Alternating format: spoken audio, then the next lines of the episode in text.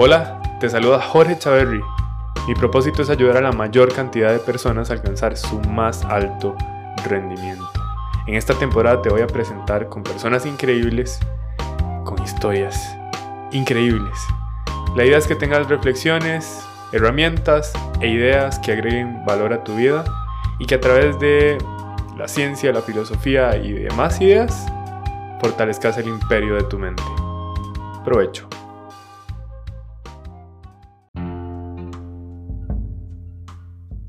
Acabo de terminar una conversación súper poderosa con el increíble Donald Robertson, escritor de libros basados en filosofía y psicología, como la filosofía de la psicología cognitivo-conductual, piensa como un emperador romano y el arte de la felicidad.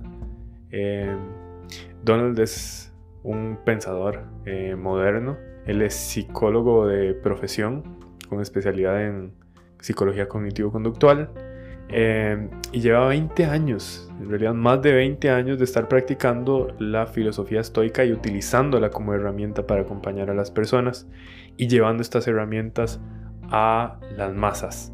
Él eh, tiene una disposición increíble para compartir sus ideas, tiene un conocimiento muy profundo, contextual e histórico del estoicismo y cómo calza dentro de nuestra realidad actual.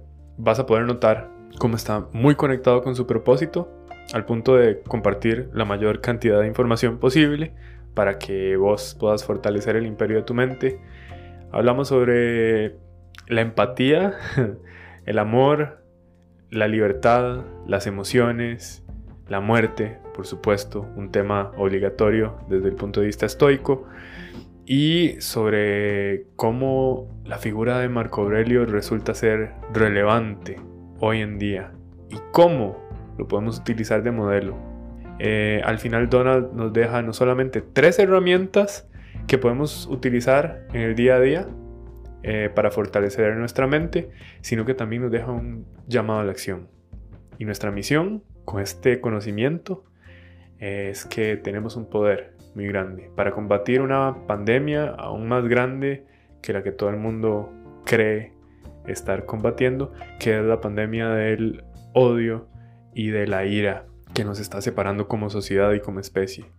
Si tenemos estas herramientas, debemos de conectarnos, como dirían los estoicos, con nuestro lugar en el orden natural. Y el orden natural dice que somos seres capaces de utilizar la razón y somos seres fundamentalmente sociales. Por lo tanto, no solamente vamos a velar por alcanzar nuestra mejor versión, sino asegurarnos también de impactar a la sociedad de la mejor manera posible. Te dejo entonces con esta conversación, espero que la disfrutes. Es una conversación específicamente dirigida a la audiencia latinoamericana.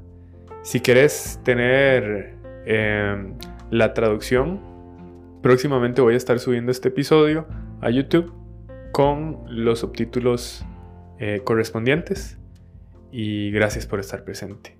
Gracias a María José Bradic por haberme acompañado en la preparación del script de este podcast. Y gracias definitivamente a mi esposa por haberme impulsado a eh, tener esta entrevista. Y a vos por inspirarme. Esto que hago, lo hago por propósito.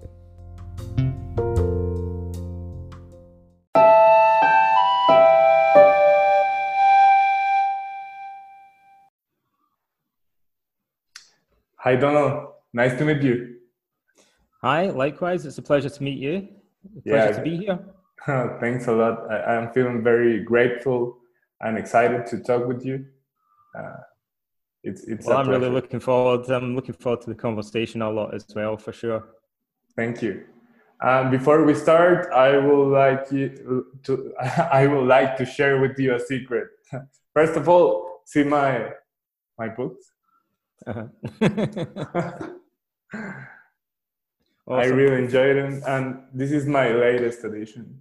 Awesome, cool, cool. On Spanish, it's uh, the book that I have give as a gift the most this year. Mm-hmm. That's great, cool, awesome. Well, well, it's a pleasure. I'm very, I just, I'm very pleased at the idea that more people will be able to read about Stoicism. I think of part of what I do. I just think of as being able to introduce people to Marcus Aurelius. So I think I'm very lucky. I feel like a curator in a museum or something, and I'm just, you know, I get to show people this really cool stuff, this really interesting philosophy, and introduce him to Marcus Aurelius. So I'm pleased that it's available in, in Spanish now and in other languages, definitely. Yeah, sure. And, and let me tell you that you're doing a great job on that curation and, and giving us some, uh, I think, a lot of context in, in, in which Marcus Aurelius wrote his meditations. Uh, I really enjoyed it. You have a great uh, storytelling skills, for sure. Cool. um, well, I tried. I practice on my little girl. I practice on my daughter. yeah. Quite small. I remember in your book. I also listen in in in, in audible. The audio. Oh. Yeah, sure. Cool. I loved it. Cool. well, I'm trying. I'm stretching now. I'm stretching my storytelling abilities because by accident, really by chance, I ended up writing a graphic novel, a comic about Stoicism. A big comic. It's 250 pages it's full color. And so we're in the middle of doing that now. It takes years. It's going to take a couple of years, to about two years. But we're about a year into it. We finished the story and the drafts. We're just coloring and inking. But when you take Marcus's life and his philosophy and you draw it, then you have to really kind of think about the context. And um, it's interesting. I didn't realize until we started doing it but for sure, there are parts of Marcus's story that are a little bit more like a, a horror than I realized before. and now we actually draw them and I look at them, I think this is like a horror movie. Um, so it's a lot of the story is a little bit different from uh, the way I imagined it once I see it. Well, well, looking forward for for that. Yeah, Warren. Because when I say to people I'm doing a graphic novel, there occasionally be a, a, sometimes there'll be a few people who say, "Oh, that would be good for kids," and I say, "Wow, there's there's some sex and violence involved. it might give them nightmares." Definitely, but, not for kids. Yeah, it's a little bit. It's and it's pretty heavy. There's we try to. We can't just make it all about philosophy. Then it would just be like two people talking so we try to have all the drama and the action of his life, but there's there's a lot of philosophy in it as well, and a lot of it's quite heavy. It's about coming to terms with your own mortality and uh, coping with bereavement and dealing with anger, and a surprising amount of it is about immigration and uh, and, and race. Um, you know, that's part of Marcus's story that isn't usually at the forefront, but when we draw it, try to tell his life, it becomes more obvious that this is a big this is a big part of it. Yeah, sure, sure. Historically, it it, it sounds like very accurate, for sure. We tried to make it as historically accurate as we could. When I wrote my book, there were one or two people that reviewed it, um, and they said somebody reviewed it and they called it a novel and uh, and a couple of other people said, "Oh, we like it's a good book, but why did he have to make up all these stories about Marcus Aurelius?" And I thought they're not made up; they're true. Like they're all from the Roman histories. So I had to add a little bit of dialogue or kind of embellish them a little bit. But they're basically stories that are found in these histories. We have three major histories of Marcus Aurelius's reign, and so we know quite a lot about his life and his character. We have other more obscure pieces of historical evidence, even archaeological finds that, that tell us things about his life. Hmm. So um, I think uh, some people will be surprised how much story there is like already from the from the histories. So we try to make it as authentic as possible. I have a guy that's really into historical reenactments, you know, dressing up as a Roman legionary. And wow. he's going through the whole thing for me at the moment, like checking are the Roman legionaries wearing the right sort of belt. And, you know, it's never going to be perfect. And there's a lot of things we don't know for sure. For sure. Um, we have a, we had an interesting debate about at one point the legionary started to use a longer sword, a, a longer sword called the spatha. Um, they started off using the gladius, and they realised there was mm-hmm. longer swords were better for fighting cavalry. But we don't know exactly when and where they switched over, so we're trying to figure out when do we give them this different sword and right and then we're also trying to get the philosophy right and uh, his relationships the politics right um, so there are always with history there are several stories you could tell so someone might look at the evidence and think ah, they interpret it in a different way um, so i have to say this is one plausible interpretation of what marcus yeah. aurelius was like and what his life was like and it's funny, I said that I realized once we had started, once we'd drawn all the drafts, I thought this is there are chapters, chunks of this that are more like a horror story. For example, Marcus lived during a, a pandemic that's uh, mm. much worse than the one that we're experiencing at the moment, and also far more visible than the one we're experiencing at the moment. And we don't really see uh, people uh, suffering as much from uh, COVID 19 that happens in, in hospitals. Whereas Marcus would have seen people dying in the streets, um, mm. cartloads of bodies being taken out of Rome, funeral pyres, people burning incense everywhere to try and ward off the, the disease. And so the, that goes on for a long time. And, uh, you know, it's only we read it and we think it's interesting. But when we picture it, we think, yeah, for a long time he's surrounded by death. Like, yeah. and he must be thinking he could die at any moment. His friends are dying. Um, his, so he, the thing I realized as well is he must have had a much more fragile um, sense of his own uh, life, uh, of his own mm-hmm. mortality. He must have been a man because of his circumstances who woke up every day thinking, you know, I, I check I'm still alive. I made it through the night. you know, like, you know, I, I wasn't poisoned. I was, we weren't overrun by uh, tri- northern tribesmen, barbarians. Like mm-hmm. I didn't die of plague. I've made it through another night. Like so, it's no surprise that he's really contemplating his own uh, his own mortality.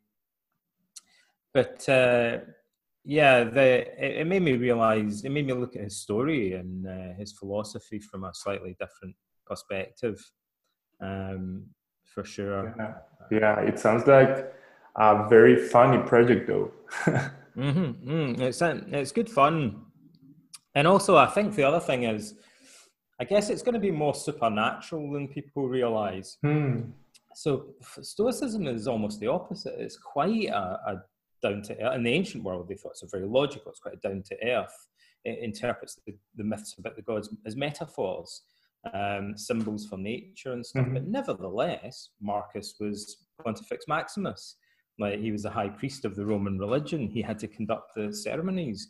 The Romans believed uh, in dreams uh, being communications from the mm-hmm. gods, and in the histories we're told about several dramatic uh, dreams that, that people have, including one that he had that predicted him uh, his life as the, the emperor. And so you know there'll be those elements in it as well because that's part of what it meant to be Roman. And and there's a lot of epic battles in it. Like you're like there's a like not another extreme long shot of a huge battle. so we thought, yeah, he had a lot of wars. Like so we'll go from him, you know, kind of arguing with his wife and his kids to, you know, then there, there are many uh, like big uh, battles, uh, some of which the Romans lose, some they win. You know, and we get to we get to really have a sense of the huge drama involved. I'll tell you something about the meditations. Mm-hmm. This is one of my favorite things to just to mention to people. There are many odd things about the Meditations of Marcus Aurelius. Uh, it's a, a very special book, and there are mysteries about it.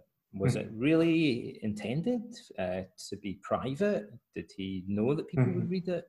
I think there's internal evidence that suggests it was probably, as most scholars believe, never meant for publication. He says things that would seem quite remarkable if he'd intended it to be to be published. Um, there's even a part where he appears to be criticizing Roman generals, um, but the and other things he says would be, be quite personal, quite odd um, for him to have published. But one of the odd things about the meditations is one of the reasons for its popularity is that apart from book one, throughout the rest of the meditations, it's artfully vague. So the a good example would be perhaps the most famous passage is Meditations 2.1. So the beginning of book two, he says, mm-hmm. every morning when you wake up, remind yourself that you're going to meet liars, mm-hmm. uh, treacherous people, pedantic people, meddling people. And he talks about how he's going to mentally prepare for this.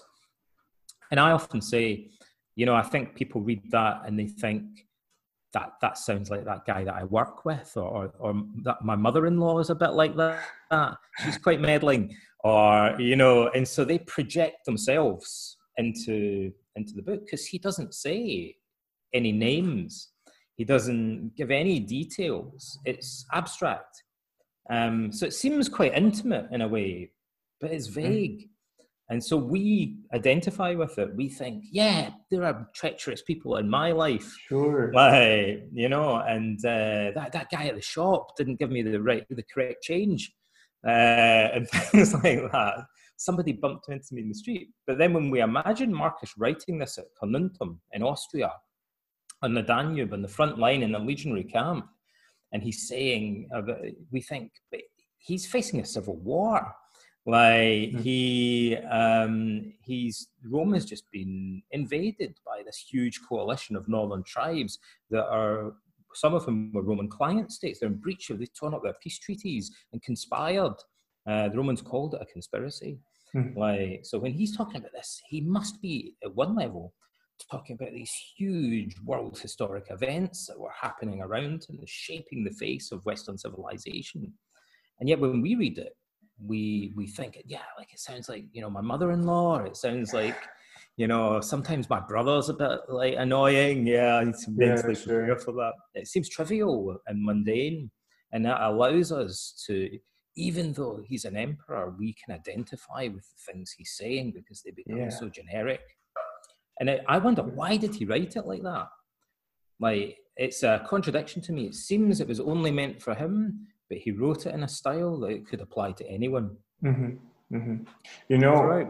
I, I think that it that it that it it's the beauty of meditations, its context, and when you are mentioned that passage from book two, I, I am connecting with a sense that Marcus Aurelius was really making an effort to connect with empathy. Mm-hmm that that it's not a virtue, not not always associated with stoicism. He wrote it on a frontier. I think that really hit me when we tried to draw it. Like he's on the frontier. He's on the banks of the Danube, and on the other side of the river is like the land of the barbarians, as the Roman called the land of the Quadi and the Marcomanni and the Sarmatians over the river. Like he's oh. right beside it. He's writing that book. And so everything that he says about dealing with other people, he hardly ever mentions Roman citizens in that book, although he's a Roman emperor. Mm. He talks about, you know, never turn your back on your kinsmen, you know, you must mm-hmm. learn to view other people as your brothers and sisters. But he doesn't say you must view Roman citizens in this way. He says other people. A lot of the, I mean, perhaps many, like half the people that he was dealing with, um, to him would have been foreigners. Even um, the people uh, within the Roman Empire in the province where he'd stationed himself um, would have wouldn't have been like native Italians. You know, they were uh, like basically similar to the, you know, related to the Quadi and the other tribes. Uh, you know, they would have been similar to the enemy, the people that he was he was living among much of the time. And he would be dealing constantly with negotiations with the enemy. Mm-hmm. He was a diplomat. You know, a, a, great deal of his time is spent in negotiating with uh, foreign chieftains. And so all of the stuff he's saying um, about, you know, learning to love your brother and all this, it has to apply to his enemies. Wow. And there are one or two places in the meditations where he does explicitly say that he's applying these thoughts to his enemies as well. But that becomes much more vivid. And you imagine him in this war, stationed in the frontier, talking to these enemy chieftains, and that these are the words that are going through his mind. You know, learning to love people, treat them fairly, be at one with them. You know, like he really is cosmopolitan. Mm-hmm. You know, he he, and it, it's you suddenly realize that um, for ordinary people, relatively powerless to imagine themselves as part of a world community, as cosmopolitans, is an achievement. But for the man who's in command of the Roman Empire and in charge of its rituals, to think of himself as a cosmopolitan is an extraordinary thing um, because everyone around him looks to him, all the Romans around him are looking to him to mm-hmm. represent their interests. And they, many of his generals and the senators, view the people on the other side of the river as barbarians. Like they are barely human. Yeah. They're naturally born to be slaves. That's how many many Romans would view them, like almost mm-hmm. like animals. Like, and Marcus really seems to be transcending that. Like, despite the fact that he's at the pinnacle of this culture. Yeah, sure. It's like transcending uh, our human nature in mm. itself. Mm. Yeah. And tra- I really feel more than people normally assume that he was transcending Roman politics, um, and and you know, and that's important because even the very concept of the Roman Empire is a strange and fluid thing. Uh, especially once he went to to the provinces, it's a kind of grey area. Like where does Rome really begin and end? You know, the the there's the there's the city of Rome, there's Italy, you know, but then you have these provinces that are kind of semi-foreign. Um, and then uh, even across the frontier, Rome doesn't just end abruptly. It's surrounded by client states or allies who are kind of, you know, closely associated. Uh, they ruled with the kings, ruled with the permission, were and were appointed by the Roman emperor. So the, it kind of fades out, if you like, at the mm. edges. And the borders were porous of the Roman Empire. So I think that kind of those aspects of it also maybe encourage Marcus to think there isn't a clear line between Roman and barbarian, yeah. and uh, to to to agree with the Stoics to to view uh, all people as being part of a single world community. Yeah, sure, very admirable, Donald. You have used Stoicism for more than twenty years as a tool in your work as a psychotherapist. Mm-hmm. How did you get into Stoicism? How did I get into Stoicism? I'm going to tell you the whole story. I'll tell it quite quickly. It's in my, my book. So when I my father passed away when I was quite young, I was uh, maybe 14, and uh, he left behind some books about Freemasonry. And in Scotland, uh, my hometown, most of my friends' fathers were Freemasons, and to my father, it was a philosophy of life, and it's based on Hellenistic philosophy combined with Christianity. Mm so in the Roman and the Masonic lodge, the four corners of the lodge symbolize the four cardinal virtues, the same as in Stoicism. So I was reading about this stuff and I couldn't understand it. And so I started to read about philosophy and religion. I began to read Plato. I ended up getting interested in it. I went to university to study philosophy in Aberdeen. And uh, but the one major school of philosophy that you don't normally study in an undergraduate degree is Stoicism. Hmm. So I, at the end of my degree, I thought that was great. I've learned about Plato and Aristotle, who I studied, and Wittgenstein, Heidegger, and a lot of other stuff. But I, I, I don't really, still don't have a philosophy of life. And I was interested in psychotherapy and counseling, so I wanted to be able to help other people. I wanted to have a philosophy of life, like a substitute for religion in a way. Mm. And I was interested in Buddhism, meditation, self hypnosis, psychological techniques that I could use for my own self improvement. And I felt like I was juggling all these balls. I was reading Jung and Wittgenstein mm. and hmm. books on uh, autosuggestion and self hypnosis and all over the place, really. And then I read, I started to read the Neoplatonists, Plotinus, um, because I'd started off reading Gnostic Christian texts, early Christian mm. texts, and they are heavily influenced by Platonism and uh, Neoplatonism. So I, I, read a book called The Simplicity of Vision by Pierre Hadot. It's a superb book, and I loved it so much that I read most of Hadot's other books. And Hadot clearly describes these spiritual exercises uh, that he finds uh, throughout classical philosophy, but particularly in Stoicism. And I realized I had an epiphany, and I realized that, that Stoicism combined the psychological techniques, like meditation mm. techniques, uh, that it was the basis of cognitive behavioral therapy today. So it, it was connected, uh, it was the philosophical basis of a psychotherapy, and it provided a, a practical, a workable philosophy of life. And so all of these things came together like pieces of a jigsaw yeah. puzzle. And I remember saying to myself, uh, now I don't have to read as many books. This is great. but I can just read I could just read Seneca and Marcus Aurelius, yeah, sure. and I, I, don't have to read all these hundreds and hundreds of other books that I was reading because all of it is is everything I need is in is in the Stoics. And that so that was how I got into it, and I started studying psychoanalytic therapy and humanistic therapy, and then I quickly changed to doing cognitive behavioral therapy.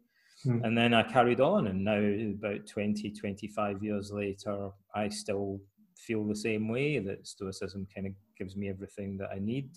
And I, I remember feeling like I relaxed because when I found yeah. it, I thought I was juggling all these balls, and I thought now it's simpler. And I felt, I felt something, a weight was lifted from my mind, and I relaxed. And I still feel the same way decades later. You know, yeah. I, I, must have just found sometimes in life you're struggling, you're struggling, you're lost, and then you somehow you just find a path, and then you're on maybe on that path for the rest of your life. Yeah, I can relate with that. Mm-hmm. You, you mentioned in your books uh, the relation between Stoicism and CBT, cognitive mm-hmm. cognitive behavioral therapy, and you say that it is based or, or at least inspired in the premise of Epictetus that says it's not the things that upset us, but our judgment about things. Can you tell us more about this? Well, Albert Ellis was, in New York was the pioneer of the cognitive revolution in psychotherapy in the 1950s. And Ellis had been a psychoanalytic therapist and he like a lot of people at the time he was questioning psychoanalysis and he he did something a lot of people kept kind of modifying it um you know like let's adjust it a little bit adjust it a little bit. So many people were kind of tweaking freud's approach to try and make it work better. And then ellis did something that i always really kind of admire people for. He just scrapped the whole thing and he said i'm done with this. I'm going to start again from the beginning. Mm-hmm. start again like just clear the table, like let's start from nothing. And he, in the middle of his career, um, said, "I'm going to create a new branch of psychotherapy." And then he scratched head, thought, "What what can I use?" And he had read Marcus Aurelius and Epictetus when he was younger. He read Marcus Aurelius when he was like 17 or something, I think he said. And so he remembered that stuff and he thought, this makes sense as an approach to therapy you know, why don't we see if we can kind of build a therapy that's based on a similar premise? And so the premise of cognitive therapy, as Ellis would put it, the way I would like to explain it is clients come into therapy and then they'll tell you that they're uh, angry, sad, uh, anxious, and then they'll tell you how horrible it is and how long they felt that way. And then they'll tell you how it's affecting their quality of life, that it's damaging their relationships, affecting their work. Um, you know, their concerns about the, the consequences for the future if this carries on. And uh, and at that point, um, you know, you you it naturally leads to a point often where the client is convincing themselves, well, I've got these horrible feelings, they hurt a lot and that they're causing me a lot of harm. Therefore, maybe I should do something about it, like change it, stop it. And then they'll say, but I've tried everything and nothing works. Um, and uh, I can't help it, they'll say, it's just the way I feel. Mm. And then that seems like I'm stuck. At this point, there's always a point in therapy where the client tells you that they're stuck. Like, and this is the classic point at which they tell you I'm stuck. So I'm angry and it's destroyed my life, it's ruined my relationships you know, I've tried everything, nothing works. It's just how I feel. I'm, I'm stuck. What can I do about it? Mm-hmm. And then they look at you, no, and wait for an answer. They look at the therapist. And Ellis would sometimes say to them, um, but it's not just how you feel. He'd say, it's also how you think. Because, and this is partly due to Plato, like traditionally people think of thoughts and feelings as two separate things, like apples and oranges, and there's like a battle between them. And the Stoics said that's wrong. The Stoics said that thoughts and feelings are two sides of the same coin. Like wherever there are feelings, there are also thoughts that explain the feelings. If to be mm. angry is to be angry about something with someone, generally, you know, maybe with some exceptions, but most of the time our anger is cognitive. Like there are thoughts built into it. And and the thing about feelings in a sense are neither appear to be neither true or false. So they're just how you feel. But the thoughts and beliefs that underlie them might be false. Like they could be mistaken like I could be angry with you because I believe that you told somebody that I'm an idiot yesterday, but it might turn out that that was a lie that someone made up. It's not actually true, you know. And so then I might be left with some feelings, but probably if I really believe now that I was mistaken, my anger is going to change. Like it's hard to continue being angry permanently if I once I, I realize that it was just a mistake and it's just not real. Um, I might be hear a, a, creaking noise in the middle of the night and be anxious because I think there's a burglar in the house for a moment. And then I get up and I realize it was just my dog uh, walking around. And then my, I might still have anxiety for a little bit, but my anxiety must change now when I, I, I look mm-hmm. around and turn the lights on and realize there's nothing there. Um, so when people have pathological anxiety, anger, or sadness, it's the same. Like someone with panic disorder and agoraphobia, they have panic attacks. They often believe that they're going to have a heart attack and die. Mm-hmm. That's a mistake. Like they're, they're, it's not true. Um, so their, their anxiety is based on a misconception. So that's the basis of cognitive therapy. If we realize that our feelings are, are based on beliefs, then we can start to question those beliefs and change them. And the, the Stoics knew this two and a half thousand years ago, so they were way, yeah. way ahead of their time. And now we have a lot of research that, that shows that you can identify the beliefs and change them, and that it will tend to help mm-hmm. people with anxiety and depression, also uh, with anger. So, the central premise of cognitive therapy is the cognitive theory of emotion. It's the theory that there are beliefs that underlie, like that structure our emotions mm-hmm. to a large extent. And uh, Ellis thought, how can I explain this to clients? So, one of the odd things, cog- psychotherapy is one of those professions where you have two levels of discourse. So you have a lot of complicated research-based theory that you can sit around in a classroom and talk about. But then when you're sitting with a 15-year-old working class kid, like doing schools counselling or something, you, you you're going to have to explain it differently. You have to explain things in a language that's going to be relevant to the client and that they're going to understand. So there's two levels of discourse. That you have to mm. translate the research into plain English. So I thought, how can I explain the cognitive theory of emotion to, it's a complex theory, it's based on a lot of research. And he would use this quote from Epictetus, it's not things that upset us, but our opinions about them. So that's basically, you know, what the research is telling us. And people go, oh, that's good. So he told that to every client, um, as far as I'm aware, he told to all of his clients and all of his students, and it became a cliche in cognitive therapy. Every cognitive therapist knows that quote. But where I started from was I thought so it's not a small thing. This is the central premise mm-hmm. that's identical, basically, between Stoicism and CBT. And then I thought that's amazing. So these CBT guys, they, they must then be looking at all the stuff that Hadot talked about, all these different spiritual exercises. They're actually psychological exercises. And I, I was amazed to find that CBT practitioners would repeat that quote every day, but that was probably the only thing they knew about Stoicism. They, hmm. most of them had never read any of the Stoic books and didn't know anything more about the subject. So that was why I wrote my first book, The Philosophy of CBT. I wanted to talk to, to therapists really and say, hey, guys, these things overlap. you, you should really go read Marcus Aurelius. Like, you'd like him, honestly. Um, and then what I didn't know was um, the psychotherapists 20 years later, uh, 15 years later, so maybe um, still aren't really that interested I think that they're, it's like they're too busy. I'm too busy to read Marcus Aurelius. Like, and then the strange thing is, everyone else became interested.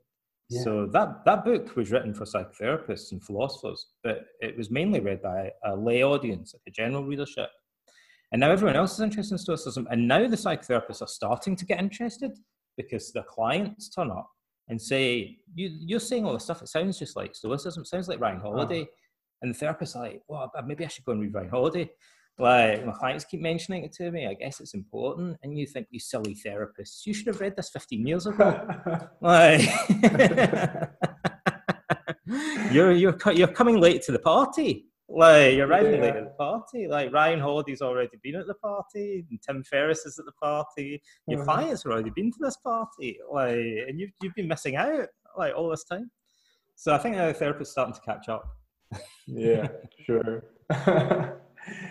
Look, Donald, for for these Stoics, the main goal is to live a virtuous life, right?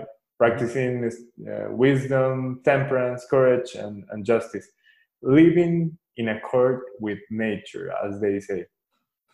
What, what does that mean?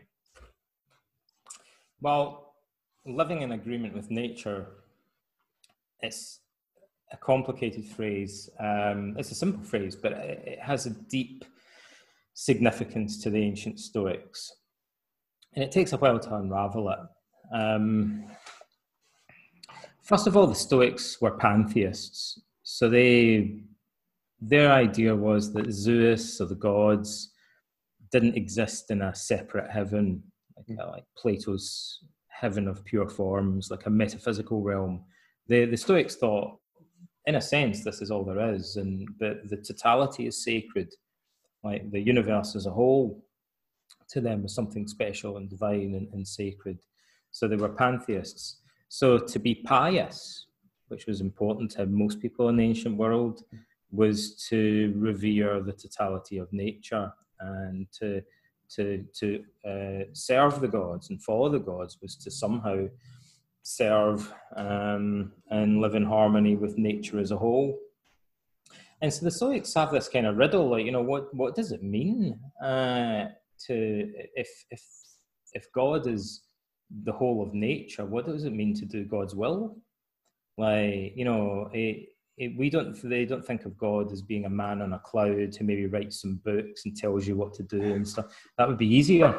But if the if the universe is as a whole is Zeus, like how do we how what is piety?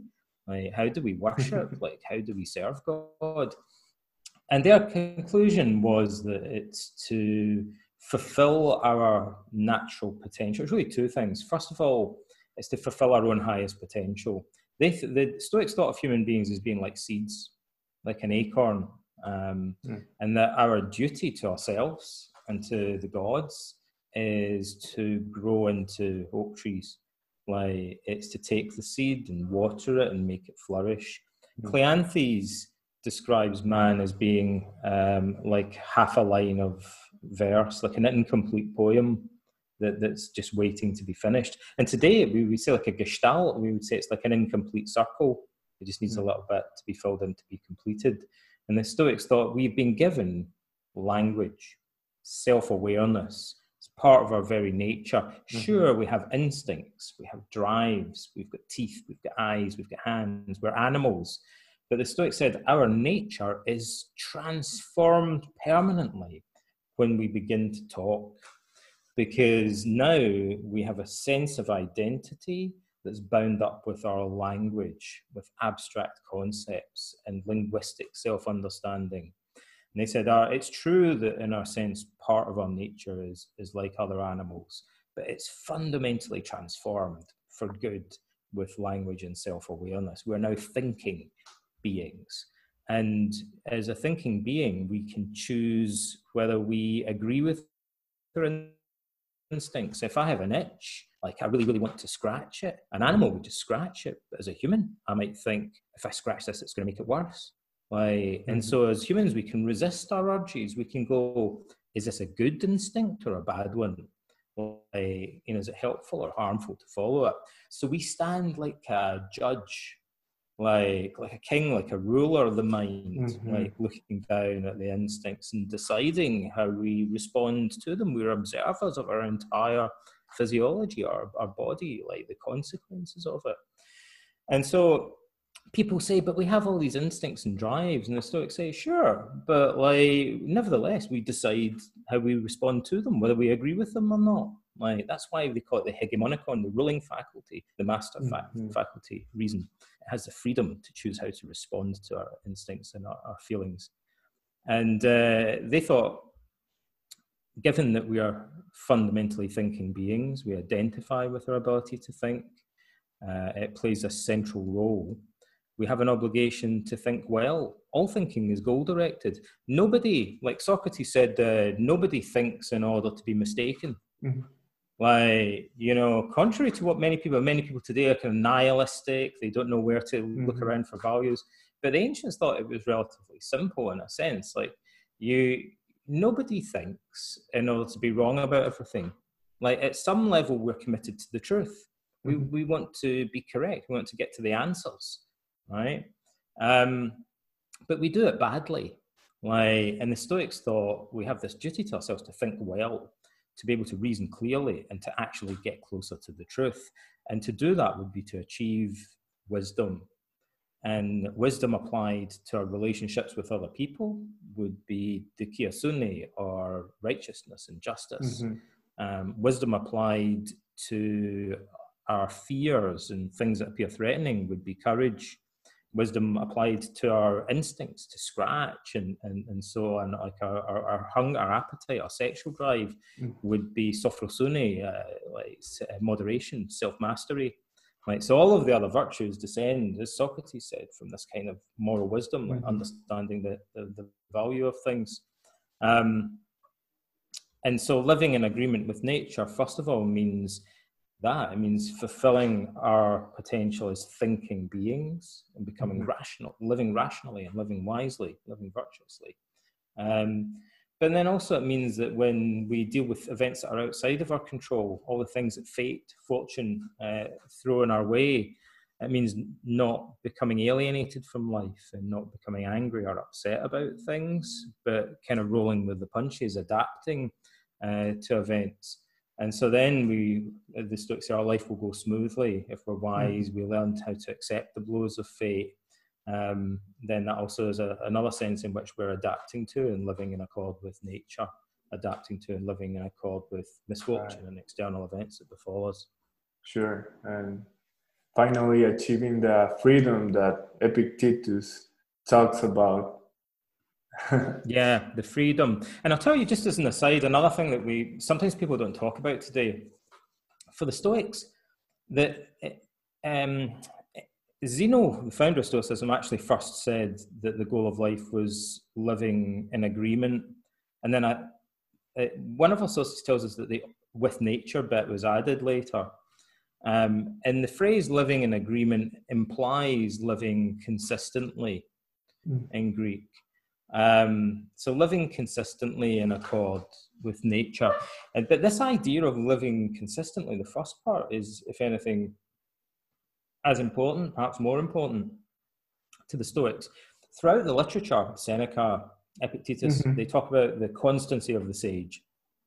Mhm. So the sage isn't kind of pulled one way or another. Like he's the same guy, you know, whether people praise him or criticize him, you know, whichever country he's in, like he adapts to his circumstances, but his values remain the same. He has the same integrity everywhere he goes.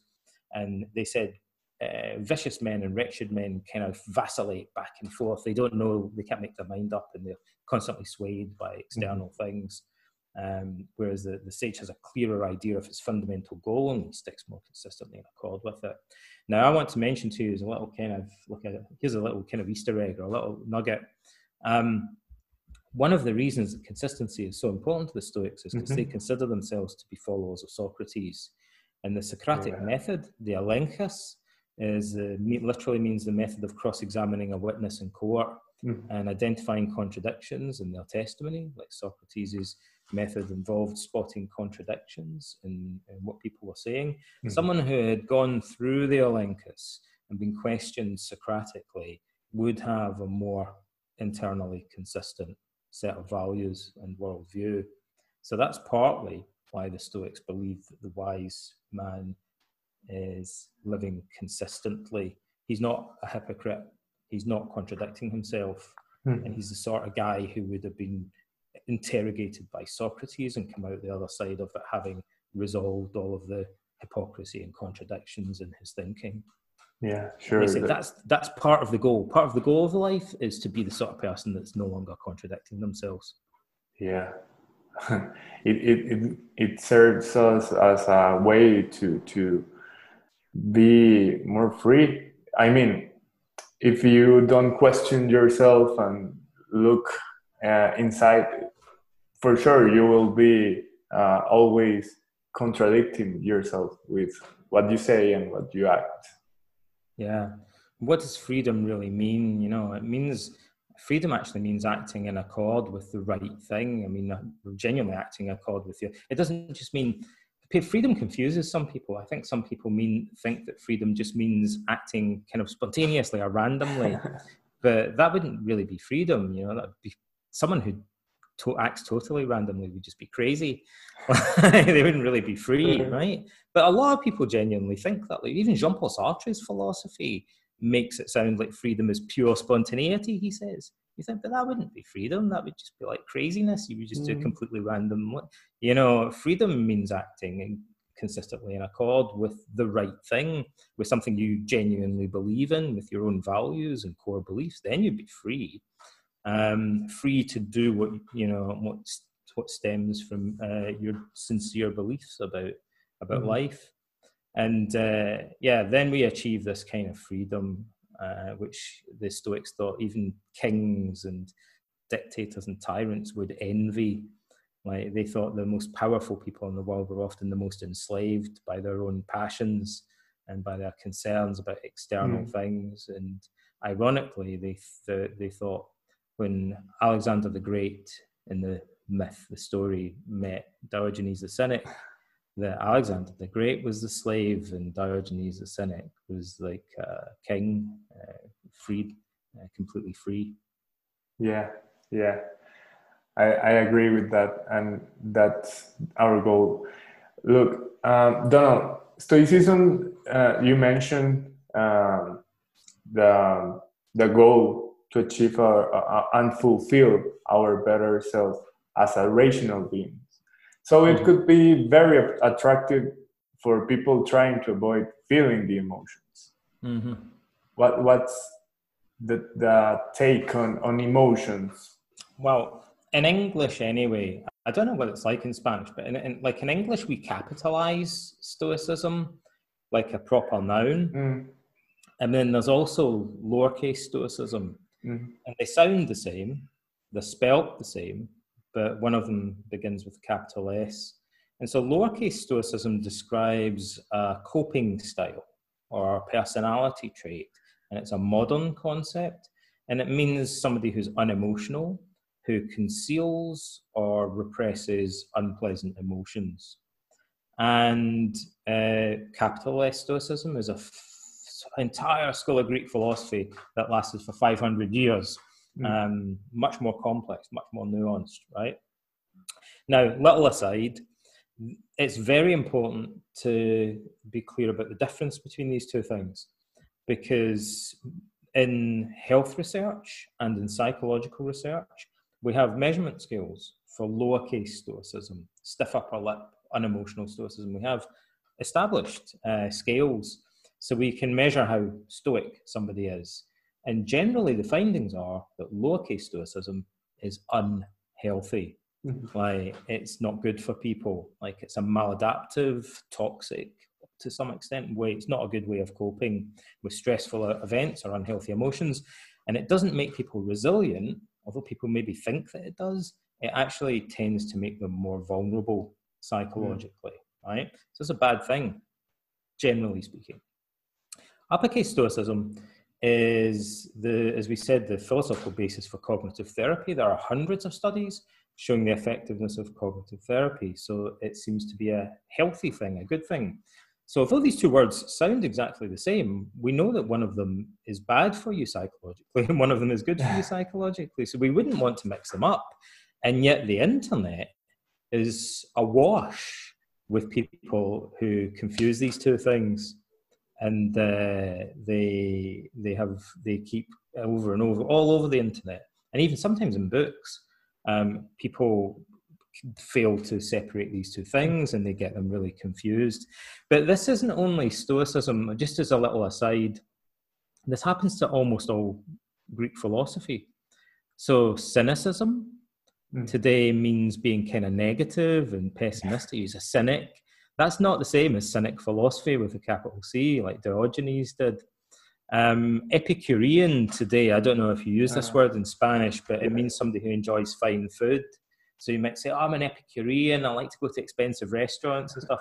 like that's not what Epicurus believed. Like he uh, drank barley water and ate cheese and like lived, you know, a very simple yeah. life. So it means something different. Um, skeptic today sometimes people think means someone that disagrees with everything. In the ancient world, it meant someone who neither agrees nor disagrees but suspends judgment. And the sophists meant something different from what it means today academic was the name of Plato's school. Today it just means kind of bookish when we say that someone's academic or scholarly. So all of these words became oversimplified and degraded in the meaning and ended up meaning something that's quite different. And with Stoicism, that's a problem because Stoicism had a subtle view of the emotions, uh, a good, complicated view of the emotions, and it, it got turned into a caricature of something that's quite unhealthy. So, for a start, the Stoics say that there are good, bad, and indifferent emotions and desires. They call them passions. It includes emotions and desires. Interestingly, by the way, a little side note: they they think anger is a desire rather than a, an emotion. Oh, yeah, they, they think of anger more as a, a type of desire. Like, does it the desire to get revenge or desire to hurt okay. somebody? Right. Um, but they lump these things together as passions anyway. They're good, bad, and different. So the bad ones, we know that Stoics talk a lot about the unhealthy passions. Um, and they, the Stoics also say that they tend to be irrational, unhealthy, and excessive, the, the bad passions they're talking about. Um, and so they, they're pathological, as we would say today. They, they require treatment. And they involve placing too much value on external things and not enough value on the way that we think about and cope with external things. Too much value on external and not enough value on our own character. Um, and that's a recipe for uh, pathological desires and emotions. But there are also healthy passions, eupathei, the Stoics call them. And the main one is love, like kind of platonic, brotherly love, the love of mankind, cosmopolitanism, philanthropy. Um, so Stoicism was a precursor of early Christian ethics in that regard. Uh, natural affection, philostorgia, they also call it. So this kind of enlightened, rational, cosmopolitan brotherly love is the ideal. At the beginning of the meditations, for instance, Marcus Aurelius describes the Stoic ideal, and he's using his teacher Sextus of Chaeronea as an example. Uh, he says that he's uh, free from the irrational passions and yet full of love. He says philostorgia, or like natural affection. Hmm. So to be free from certain passions and yet full of love. So clearly, he doesn't mean removing all passions. He's he's talking about the unhealthy ones. And this guy, the Stoic, is full of love. So when we think of someone lowercase Stoic, who's unemotional and kind of stiff upper lip, that's not someone who's overflowing with love, like on the face of it, right? But the ancient Stoic, to Marcus Aurelius, was someone full of love and kindness, um, and even feelings of aversion towards vice like mm. even certain feelings of shame like they would be ashamed like to to steal from people and things like that like having a conscience feelings of conscience you might say mm. so they have a range of, of healthy rational emotions uh, marcus thought but also crucially and this is where it gets more subtle there were indifferent emotions uh, the propathei like they're also called the first movements or the proto passions and the stoics say look there are emotions that we share even with animals like uh, uh, if you poke a bear, it gets angry. Like if someone walked up to you in the street and spat in your eye, you like a reflex, you probably feel anxious or angry. Like you'd have an emotional response. It'd be difficult not to. Like a part, it's part of our animal nature in a way. And uh, if someone runs up behind you and goes, then you'll be startled and your blood pressure will rise and you, you'll, you'll maybe feel anxiety. And the Stoics give and many good examples of this. They, Seneca compares it to someone poking a finger in your eye and you blink like a mm. reflex. He doesn't have a word for reflex, but that's clearly what he's describing. He said the emotions are like that. And he says they're different from one person to another, mm. like, but it's, it's part of our physical nature. And he says, as such, it's neither good nor bad. Um, what matters is what happens next. Like, so someone walks up and spits in your eye, and you kind of feel your blood pressure rising and your face contorting with anger, right? And the Stoics would say, so far, this is indifferent. It's just physiology. Mm. Like, it's neither good nor bad because you haven't done anything with it. Like, it doesn't, it's done no harm. It just makes you look a bit weird, but you know, it's not. it's like no one's been, no one's died yet. Like, and the Stoics would say, what matters is what you do next and whether you give your assent to the impressions that you're having and go up. You know, Epictetus uses this phrase a lot that means being swept along by a river. So whether you're swept along by that emotion, you start to go, maybe I should punch this guy back.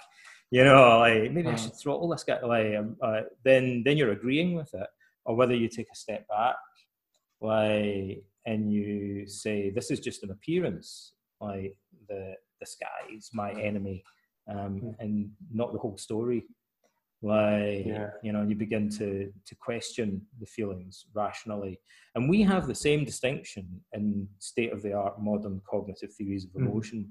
we talk about different stages of emotional response and the initial automatic thoughts and feelings mm-hmm. uh, followed by strategic or voluntary thoughts and feelings and cognitive therapy takes place at the second stage but that means the initial stage, you would need to practice a kind of acceptance. Mm. You need to go, the initial anger, I feel, is natural. It's neither good nor bad. So if somebody like the lowercase stoic thought, I need to conceal this because it's bad, or I need to block it out because it's bad, then they're kind of acting as if the, the initial flush of anger is a bad thing. Um, whereas the Stoics would say it's not under your direct control in a sense, although it's in your body, it's an mm-hmm. external.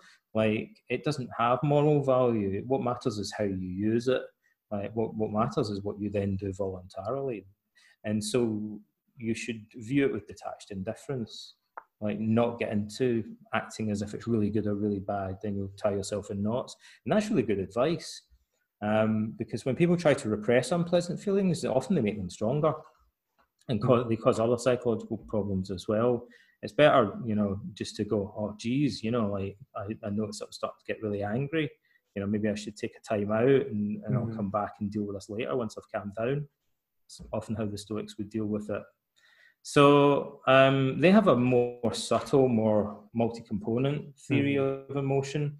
Um, and you know, the most simple level, it, when people say, "I've got these feelings of anger," the Stoics would say you have to kind of distinguish between different aspects of the emotion, and then you can mm. start actually doing therapy on it.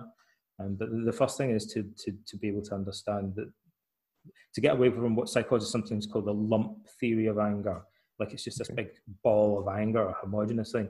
No, there's a couple of things. There are thoughts going on, there are physical sensations, there are mm. behaviors, there's a face. You, and once you realize that it's really a bunch of different ingredients, then you can start working on some of those ingredients and doing dealing differently with the elements. Some of them are voluntary, some of them are mm. involuntary. Mm. But as, as, as long as you continue to just lump the whole thing together, you can't really. It's like a smooth surface. You can't really begin to work with it properly. Okay, thanks for that great explanation. Um, we we have talked about one idea that is very recurring in in meditations, uh, the idea of kindness and empathy and love. But there's another idea that actually uh, very very often pop up. It's the the contemplation of death from yes. Marcus Aurelius. This is a classic practice on Stoicism that many people could find obscure or macabre. Yeah. How could you uh, help us to use it in order to achieve relief in our life? there have been philosophers who didn't like this idea. I think uh, the most obvious one is Spinoza, um, who the, an Enlightenment philosopher who's very similar to Stoics. But Spinoza says that a wise person doesn't think about their own death. He he doesn't see hmm. this as a good idea at all. But the Stoics weren't the only. Like most of the ancient schools, the Platonists, the, the Academy, and uh, Socrates, the Epicureans, like they all talk about coming to terms with our own mortality. And I, here's the paradox everything in life, all the best ideas in life are paradoxical, right? Yeah. And Socrates was the king of paradox, and the Stoics loved their paradoxes as well.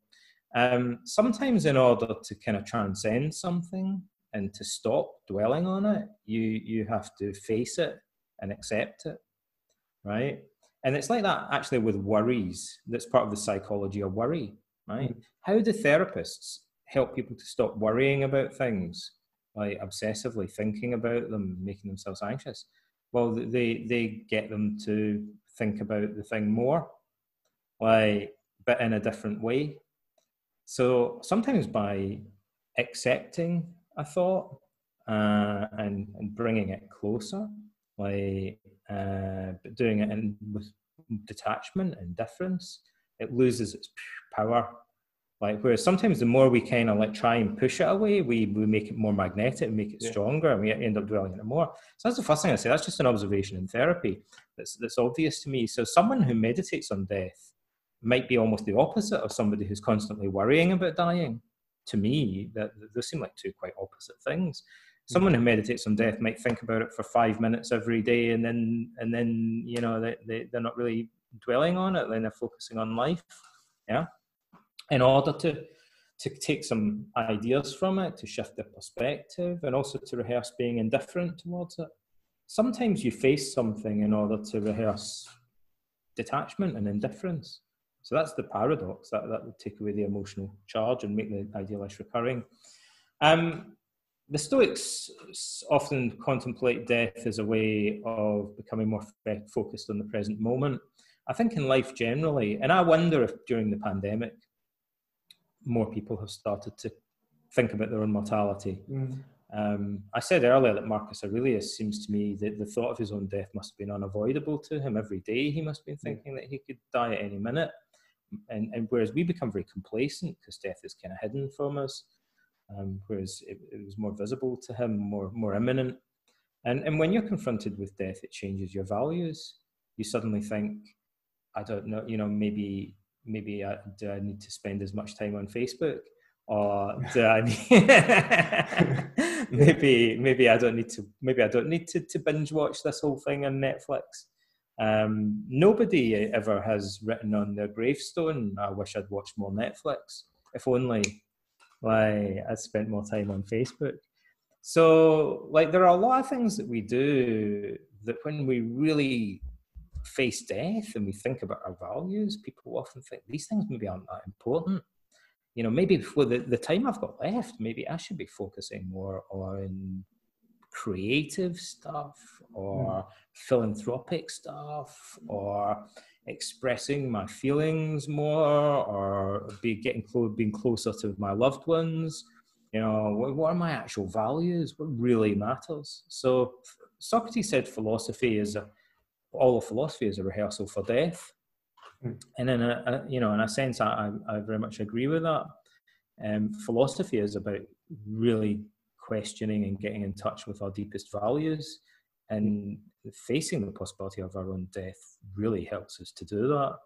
And also helps us to focus more on what we're doing right now. Like the use, it makes us see the present moment as valuable and important.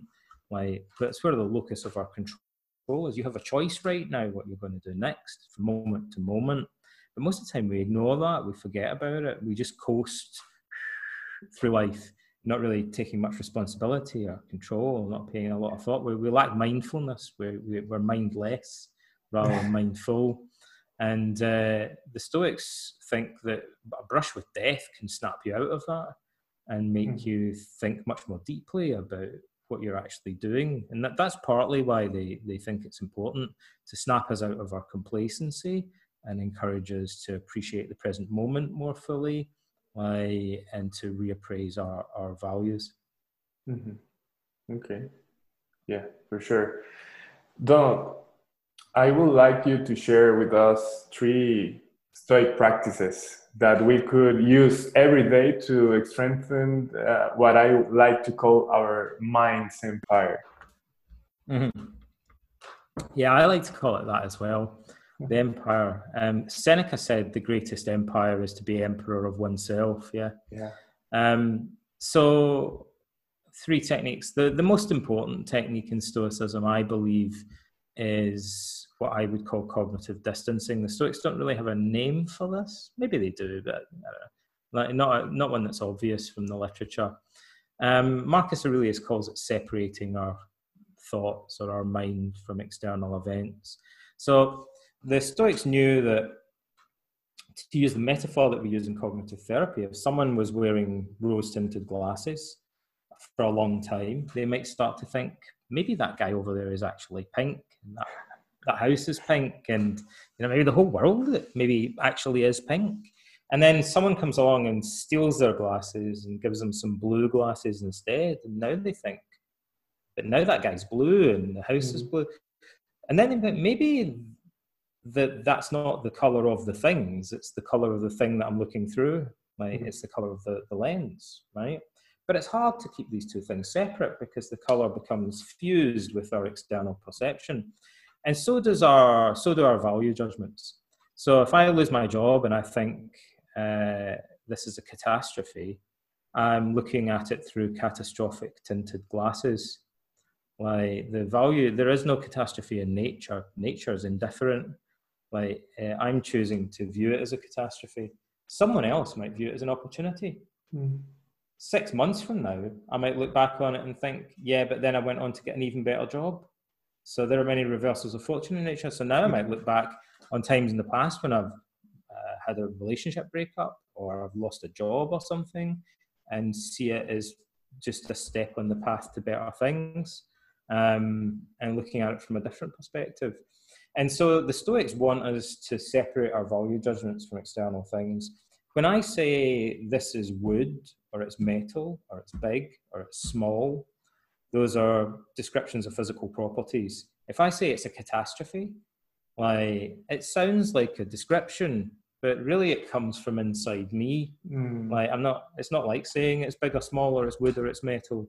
It's not a catastrophe in itself. That's just me expressing how I feel about it but I phrase it as if I'm describing a fact. Mm-hmm. And some people go, but it is a catastrophe. It just is. Like, and they forget that other people might see it differently, or uh, in the future they might see it differently. So cognitive distancing is separating the value judgment and like realizing, oh, you're not pink. Like mm-hmm. the glasses are pink. Like this mm-hmm. isn't a catastrophe. Like the glasses are catastrophizing it. Like the value judgment. The Stoics want us to always notice that um, and there are many techniques we use today for doing that. And the Stoics hint at some of them. So Epictetus says you should tell yourself, you should say to yourself, you are just an impression and not at all the thing you claim to represent. When you see something as ter- someone as an idiot or something as catastrophic, so you you can take a step back and talk about the thought as if you were talking about someone else's thoughts, and that helps us to separate from them and to separate them from reality. Mm-hmm. Another thing that the Stoics never mention that we do today that works very, very reliably, um, but no, people don't do that much because it's it feels weird. Some of the most powerful psychological techniques are techniques that people don't do often because they have a mild aversion to doing them. They take a little bit of effort. Um, so no one would naturally sit there and do this. So like um, the, we call it word repetition. This was invented about 100 years ago by a psychologist called Titchener. And he observed that when people repeat a phrase very quickly aloud, that after a while it starts to feel meaningless. So someone who's hmm. depressed might say, nobody likes me, everybody hates me, I think I'll go and eat worms. This is a nursery rhyme in England, right? So nobody likes me, everybody hates me. Depressed about that? Like, but if I go, nobody likes me, everybody hates me, nobody likes me, everybody hates me, nobody likes me, everybody hates me, nobody likes me, everybody hates me, nobody likes me, everybody hates me, nobody likes me, everybody hates me, nobody likes me, everybody hates me, nobody likes me, everybody hates me, nobody likes me, everybody hates me, nobody likes me, everybody nobody likes me, everybody hates me, nobody likes me, everybody hates me, nobody likes me. Like after like 15, 20 seconds, it gets annoying and a bit of an effort. after one minute, it feels really like tedious. Hardly anybody normally would carry on doing that for a minute. I mean, a minute is nothing. Uh, It's like a drop in the ocean. But most people would give up after 15 seconds or 20 seconds, right? But we know from laboratory experiments that when people persevere for about a minute, about 90% of people say, now it feels like it doesn't kind of meaningless. It doesn't really bother me anymore. Mhm. I can say nobody likes me, everybody hates me, but the words now seem mhm. like I I could take it up or leave it. It doesn't have any emotional effect anymore. So I I've it, because now I'm more aware of the sentence rather than merging it with reality. It's like now, now I'm more aware of the glasses rather than looking through them. I've made myself very aware of the pink lenses. Like I've made them feel kind of. It's like as if I'm wearing my pink lenses and I keep jostling them around for a Uh. minute. Like okay, that's a good enough. I just thought of that. Yeah, like if you keep doing that with black, then after a while you go, okay, like I'm now totally aware that there are pink lenses in front of my face, right? Yeah. Yeah, that would be a good way of putting it, right? So that that work, that technique works really well. It's but that that, that part of it isn't uh, in the Stoics. It's a modern technique. Um, so cognitive distancing is fundamental. The Stoics think we should be permanently practicing mindfulness. So Mhm. all through the day we should be uh, separating our value judgments from external events. You know, we, we, we should never um, assume that anything is inherently evil or Mhm. inherently catastrophic. Um, always uh, accept virtue uh, and vice. Next technique would be the view from above. Again, in modern research, we know that normally you can do several things at once. You can be a how how big is consciousness? Like consciousness can juggle five or six balls. Like normally we know, um, if you're driving a car, you could be talking to your kids in the back seat. You could be listening to the radio, and you could be thinking about what you're going to have for dinner tonight. So you can walk and chew gum, as we say. Like you can do several things, and consciousness can juggle all these balls at once normally, except when you're stressed or upset, and then why it narrows down, and you can only think about one thing, right? Um, but that's like taking something. If you just said Donald, you're an idiot, it'd be like if I put that under a tunnel vision and I put that under a magnifying glass. But the the Stoics knew that if you broaden your perspective and then think, but you maybe you said lots of other nice things about me in the past, you know, and I have a more rounded perception of our relationship and your personality, then that one thing that you said isn't going to be as upsetting to me. But I'm not denying it. It's still a thing that you said, and I might think oh, I need to do something about that. But it's not going to be the all-consuming thing. The the problem with and this how you see this all the time on the internet now and, and Mm. modern politics when people get angry and upset about things they they focus on one thing in isolation and then they they don't really look at the bigger picture so and that would putting things back in context and looking at the bigger picture is more realistic and more truthful we Mhm. call it selective thinking or a mental filter when people isolate one Mhm. aspect. It's a thinking error in cognitive therapy. Yeah. But I have a stronger word for it. I like to call it a lie of omission. Like so in English law, and you have to swear an oath when you testify in court to tell the Mhm. truth, the whole truth, and nothing but the truth. Because to tell a partial truth is just another way of lying. Mm. If you say something that's true, but you leave out other key details that would change the significance of it, then you might as well just be lying, right? We lie just as much by leaving information out. And you go, but uh, what I said was true. Yeah, but you didn't say Mm. like a lot of other stuff that like that would have changed what it means. And we do that all the time to ourselves when we get angry, when we're depressed. So a depressed person uh, writes a book, say, or releases a record or gives a talk, and they get 100 reviews on Amazon, right? Mm. Or 100 pieces of feedback from their audience. And 50 of them are like, wasn't bad. Like, and maybe 49 of them are like, it was, pre- it was really good. Like, and one of them is a rubbish. Like, thought this guy was an idiot. Didn't like, didn't like, didn't even like the look of his face, to be honest Mm. right? And so a depressed person then will only remember the bad one, like they'll forget about the other ninety nine.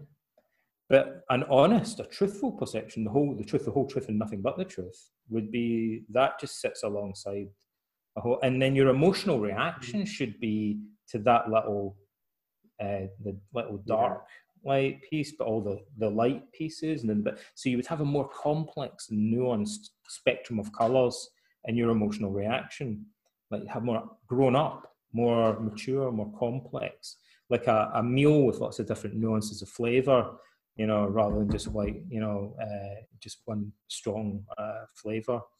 Uh, and that's a that's what our emotional life should be like, right? So yeah, we still sure. maybe don't like this thing, but it doesn't matter that we don't like it because it's just one little pinprick alongside mm-hmm. a lot mm-hmm. of other stimuli. Like it only becomes a problem if that's dominating. Like bad things are only really a problem if they dominate. Like, of course, if you you look at a whole of life, there are good and bad things in life for sure. Like, but normally we're not freaked out by that because it's part of a huge tapestry. Like, we have uh, it's complicated. So the Stoics want us to view things from high above, to think about the bigger picture, to mm-hmm. stretch mm-hmm. our minds, um, uh, to to defend us against this problem of focusing in too much and, and committing a lie of omission. The truth is the totality yeah. And they think only Zeus, only God would know the whole picture.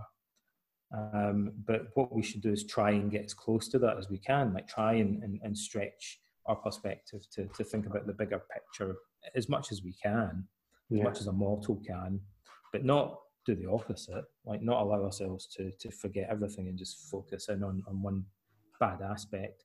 Yeah. So that's we know that makes perfect sense in terms of modern psychology. The Stoics would just imagine t- the whole of time and this bad event is just one spot in mm. time and the whole of space. If someone comes up and spits in your eye, you might think, oh my goodness, that's terrible. Like this person really hates me. They think I'm an idiot.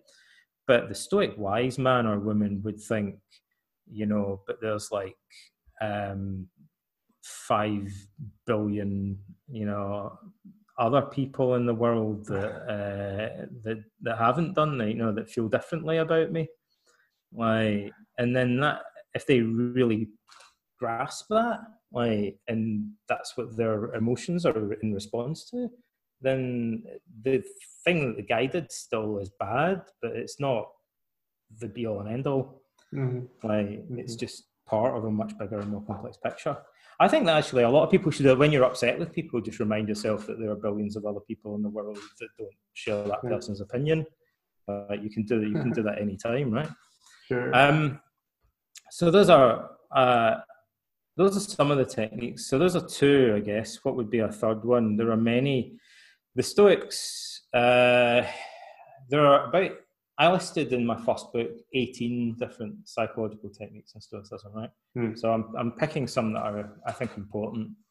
Another one would be that the Stoics say um, we should ask ourselves of everything that we do, is this necessary? Marcus Aurelius says. And he says, by necessary, I mean, does it contribute to our fundamental goal in life, mm. eudaimonia?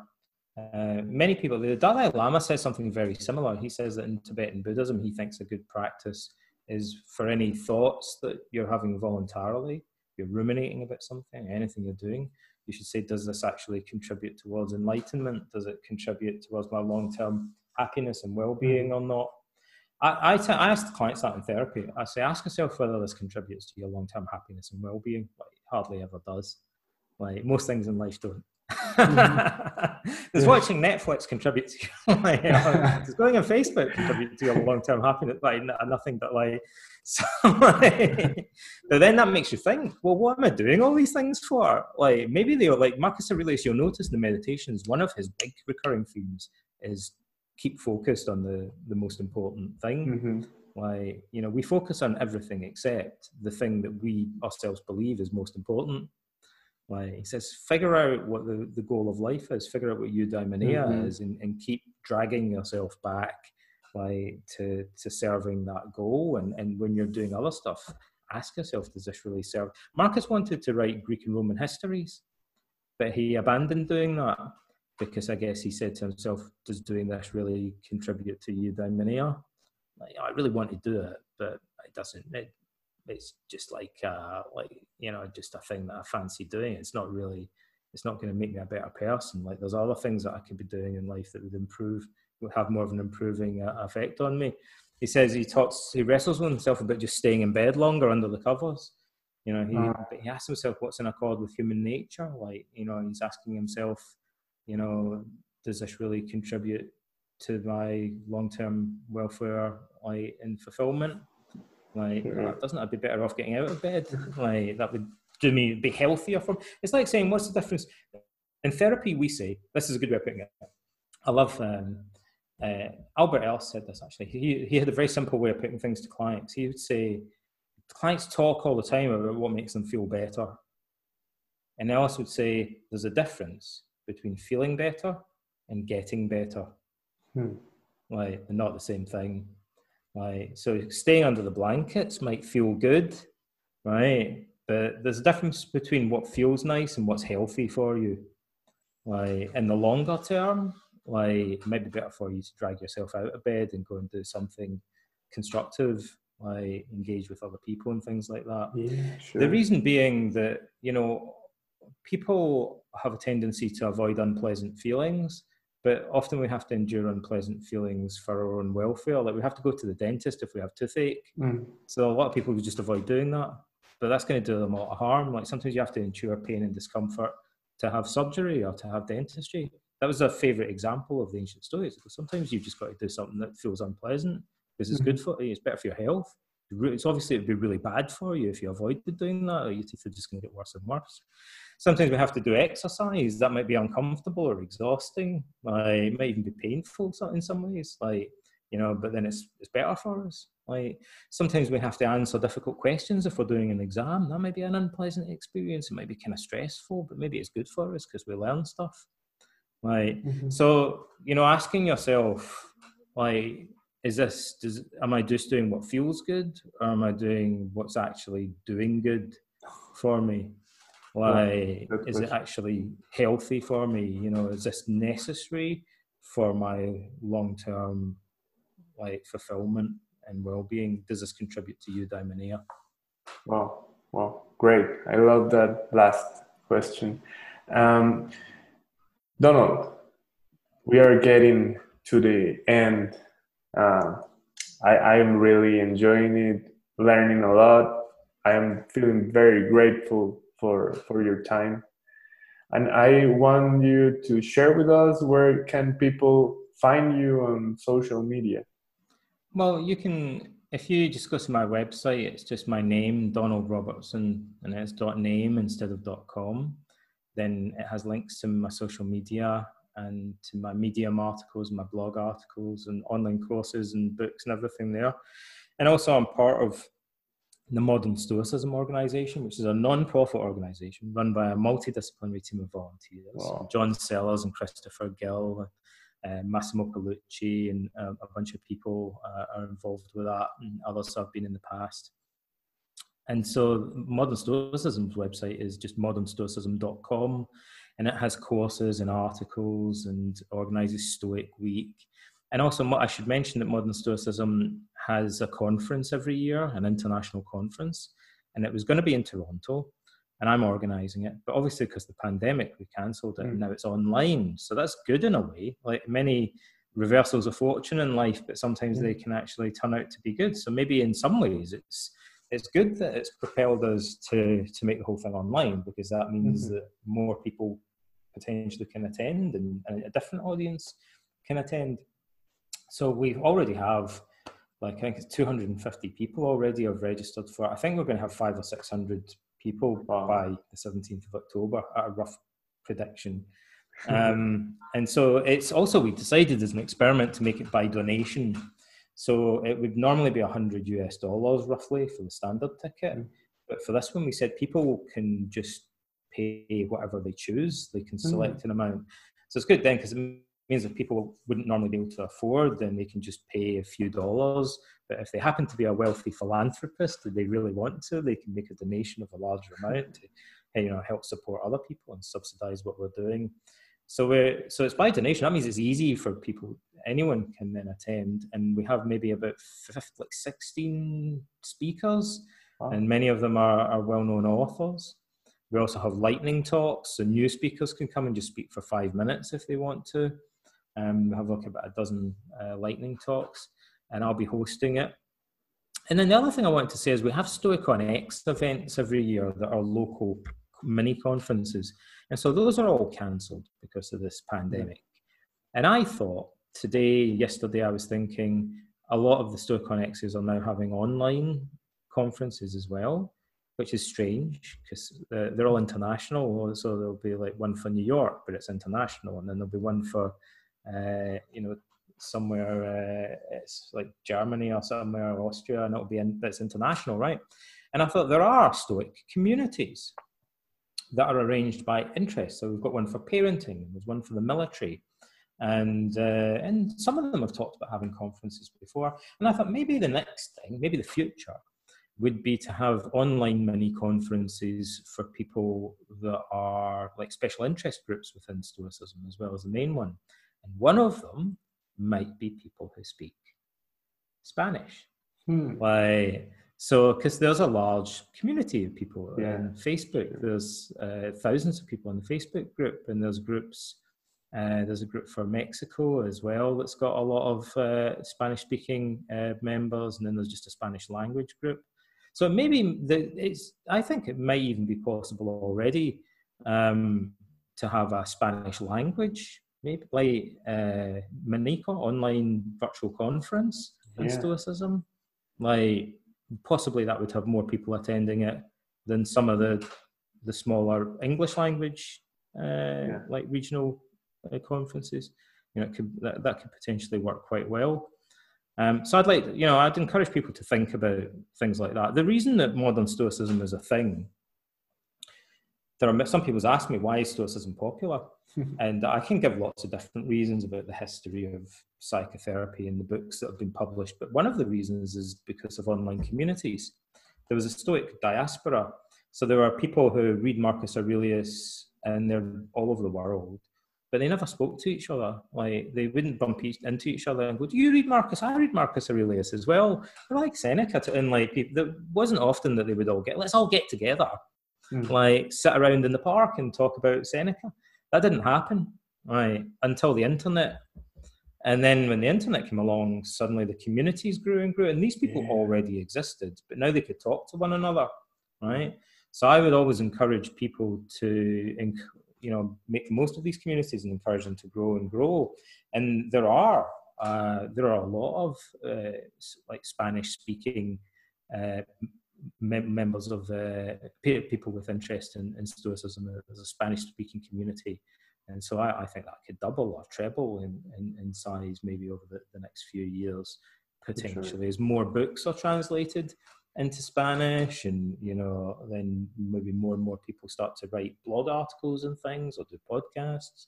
You know, I'd like to see that kind of flourish more because I think all the seeds are already there. Yeah, sure, and it will be. Uh, Don, share with us a final message for people all over Latin America. Well, actually, what I'm going to tell you, you know, we've talked about techniques and ideas that can help people. I'll tell you, I want to leave you a message about a problem. And I think it's something that sometimes people say, what can Stoics do? You know, should we all, should we Stoics open soup kitchens or something? If we wanted to be cosmopolitan and philanthropic, you know how now we have communities we we we have we kind of have power in a way like we have influence we have money and things you know like maybe stoics could be doing stuff that's constructive. Mm.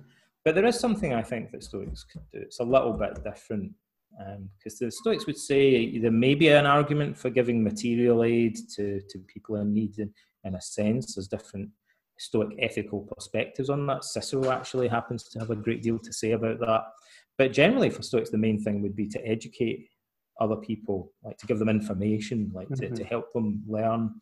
Um, and we could teach people about Stoicism. We could, you know, like distribute books on Stoicism to prison communities and things like that. Mm-hmm. Mm-hmm. But there's another thing that we could do that's more imminent, like more focused Great. and more important. And this is it, right?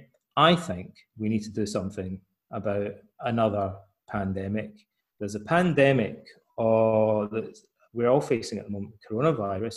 But as Marcus Aurelius himself says in the Meditations, he only mentions the Antonine Plague once. And when he says it, Like he says, the Antonine Plague is a terrible thing. He says, but there's an even worse pandemic affecting Rome at the moment, like, and it's in people's minds.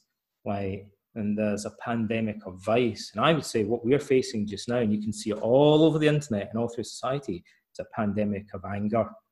Like, you know, our societies are being ripped apart by outrage, anger, hatred, division. Yeah. Like, and Stoicism speaks to that directly. It has remedies for anger. Seneca has an entire book on the Stoic therapy for anger, like that survives today. In the Meditations of Marcus Aurelius, he lists 10 separate gifts from Apollo that are all separate cognitive remedies for anger. And Stoics should be doing more in the social political arena, like through their writing and their broadcasts and things, I think, to challenge the toxic influence of hatred and anger in our society. Hmm. That would be a useful application of Stoic teachings and principles. I would encourage people to think about that question and, and think of it as an opportunity for Stoics to actually do something that, that mm-hmm. contributes mm-hmm. to the common welfare of mankind. Marcus says, by the way, that everything that he does, again, this, you know, he, what's his fundamental goal is eudaimonia, but he thinks also um, to have virtue includes having social virtue, having justice, um, and to have justice would mean dedicating your actions to the common welfare of mankind, not just to only care about yourself. The goal of life is to be the sort of person who cares about other people mm-hmm. and treats them fairly. Like, so, you know, although in a sense Stoicism is self interested, it also overlaps with altruism. Like, to be a virtuous person, although it's an internal state, is to relate to other people in a virtuous manner as well. Not Marcus says it would be a vice to turn your back on other people um, as much as to it would be to to be angry with them. And so, you know, I think we we benefit ourselves and we benefit society as a whole when we question the role of anger not only in ourselves but but in, in our society. And Stoicism offers us many, many tools for doing that. Yeah, sure. Personally, I will take it as a mission so thanks a lot. uh, Donald, you're awesome. Uh, thank you for your thank time. You thank you for your purpose in life and, and share with us all you know about stoicism and, and techniques that help us deal with with everyday issues and, and strengthen our mind's empire. I'm really glad we could make this happen. Yeah, thanks for the opportunity. It was a pleasure chatting to you today. Thank you. Cool.